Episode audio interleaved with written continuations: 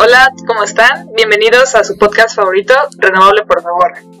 Ahora les vamos a dar la continuación de, lo, de su último podcast. ¿Sí o no, Sebas? Sí, sí, sí, vamos a continuar en lo que nos quedamos. Eh, la última vez nos quedamos en herbicidas y pues nos explicaste lo que eran y lo dañinos que, que eran para la actividad que es esta, la agricultura, ¿no? Eh, igual eh, ya se nos olvidó. ¿Nos puedes repetir qué son? Sí, claro.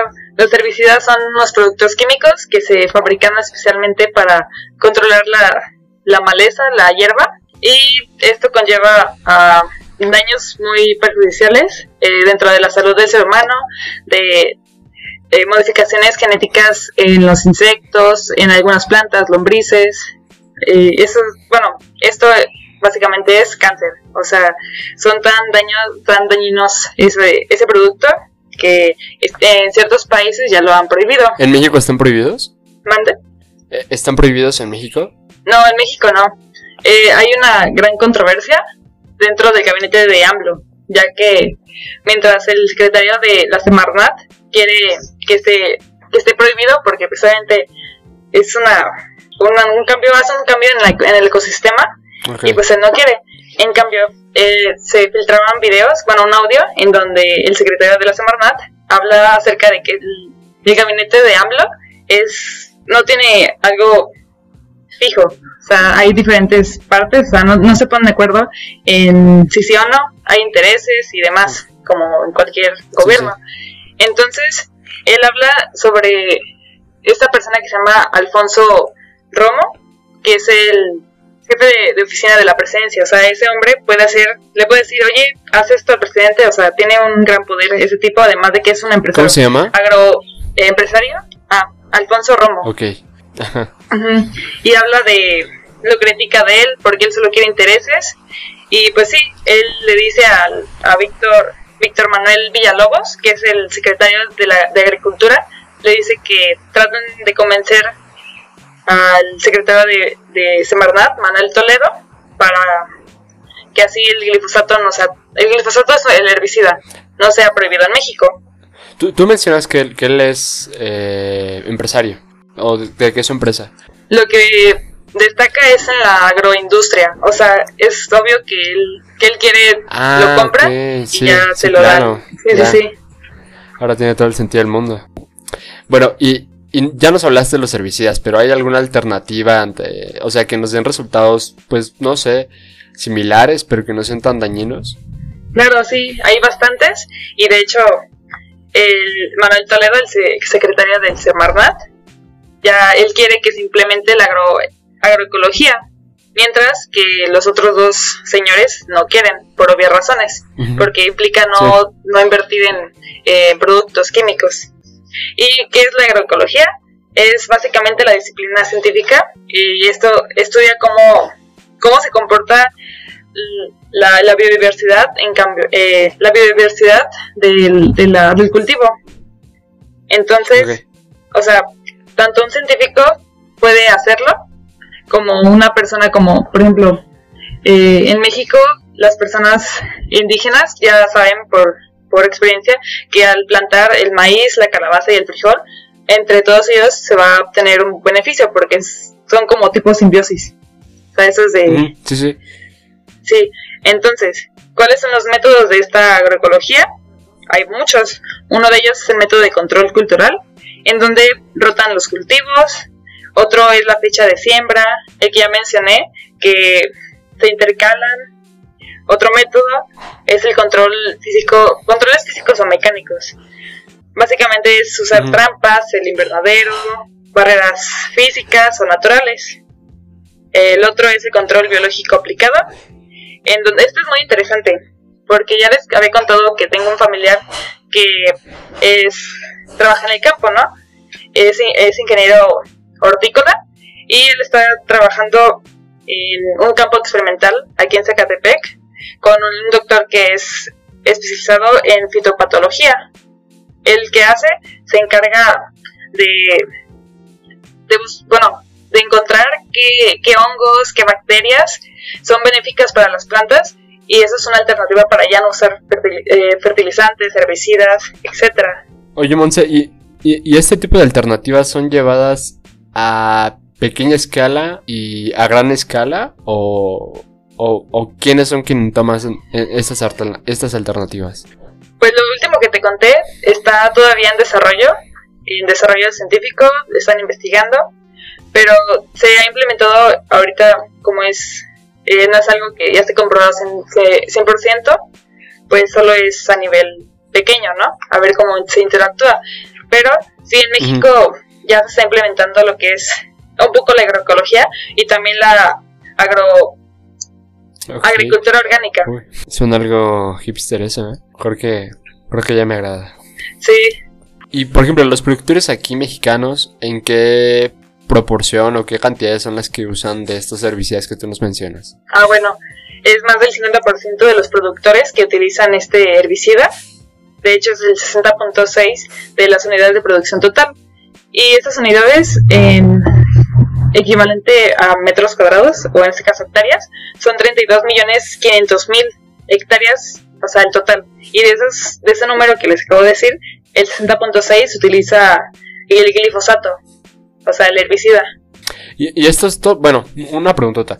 ¿Todos estos herbicidas son de origen mexicano o de dónde vienen? No, el creador, bueno, ahorita el, el, dueño es Bayer, Bayer lo comercializa y de hecho Bayer por eso es una de las mayores empresas con más demandas de millones así de, de dólares que tiene y es básicamente... Bayer la farmacéutica. Bayer es la, la empresa, la que lo vende. ¿La, ¿La, farmacéutica? Sí, Bayer farmacéutica. Wow. Sí. Vaya. Muchos, bueno, hay un caso, bueno, de hecho hay millones de casos, miles de casos en todo el mundo. Por ejemplo, es el caso de Argentina o México, en Michoacán, donde para los cultivos como de aguacate, o en el caso de Argentina, no recuerdo cuál, pero utilizan aviones, avionetas para rociar el glifosato por, o sea, lo rocían por las avionetas. Entonces esto, por dispersión, porque es un algo muy pequeño, va hacia las comunidades que están cercanas por el aire y ha habido casos en donde pues las maestras como de una escuela que había cerca en México estaba embarazada y su hijo salió mutado. También los niños o personas que viven ahí han tenido problemas con ah, del riñón, problemas renales, han tenido cáncer, tumores y por eso es la demanda que tiene Bayer. Ok. O sea, puedo decir, ustedes se preguntarán, pero ¿por qué no lo quitan así de rápido, no? Además de que tiene el límite de los empresarios y toda la cosa. O sea, no es fácil porque si, eso tiene razón el, lo que es este Alfonso Romo y el de Secretaría de Agricultura, que tú no puedes quitarlo de la así de rápido, porque todos, el, ese herbicida es el más potente y por lo tanto es uno de los únicos más, más eficaces. Aunque hay como lo que es cosas orgánicas, pero eso es lo, lo mejor que hay y si tú lo quitas va a haber plagas, por lo tanto la producción se va a ir al, al piso. Así que para eso, o sea, eso me lo dijo mi papá.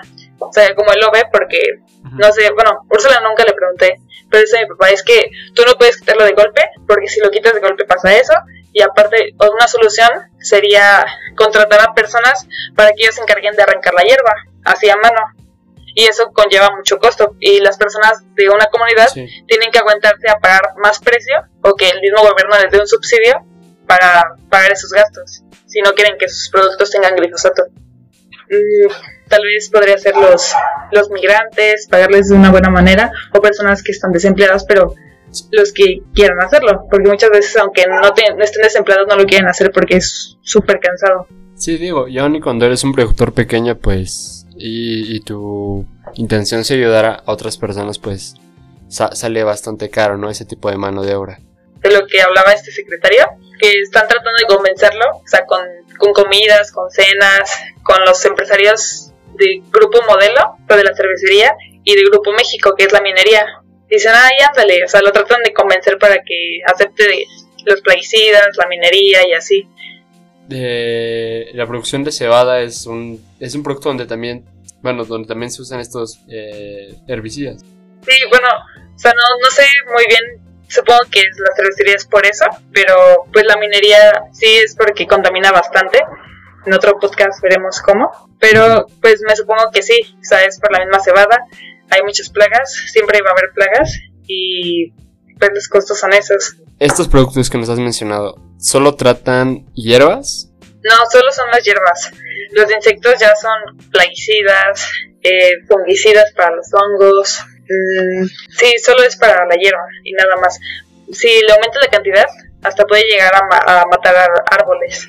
Y cabe mencionar, esto es muy importante que lo sepan, que ya por último, les quiero dar a conocer, se me había olvidado también esto, es de que pues las personas que se encargan de rociar este producto en las cosechas, muchas veces lo hacen sin protección, lo hacen sin las medidas necesarias como lo dice y lo peor de todo es que no tienen el control adecuado y aventan lo que es el contenedor a ríos, canales y ahí contaminan ya literalmente todo.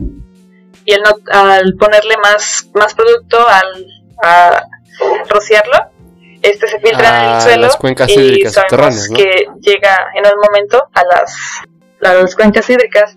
Entonces esto, esas las ciudades toman agua de ahí, por lo tanto todos tenemos glifosato. El glifosato llega de las verduras, de las frutas, del agua que bebemos. O sea, si nos hacen un estudio ahorita mismo de ese producto, fácil tenemos ahí Vale. un, un gran porcentaje. creo que, Sí, no, no sé, creo que ya no, no puedo ir tan tranquilo al súper a comprar este tipo de cosas, entonces. Eh, un- en un siguiente podcast nos podrías hablar, siento yo que de dos cosas. Una, plaguicidas. Y dos, contaminantes, por así llamarlos, que nos llegan a nosotros el consumidor, pero que son rociados durante la agricultura, ¿no? Que, bueno, aquí mencionas tú que son ciertos químicos, ¿no? Utilizados, pero pueden ser también aguas de riego, que en realidad pueden ser aguas grises o aguas negras. Pero sí, igual si, si, si puedes, estaría muy padre que, que en uno de los siguientes episodios nos lo presentaras. Sí, está muy padre esto de, del campo. La verdad que hay muchos temas en los que no se habla y ahí, o sea, contaminan bastante. Uno de ellos que hice, bueno, em- empecé a, a investigar, que es el, el agua de riego. El agua de riego lo, el- lo, lo desperdician bastante. Sí, o sea, más bien sería eh, formas de, de riego, ¿no? ¿Qué formas contaminan más?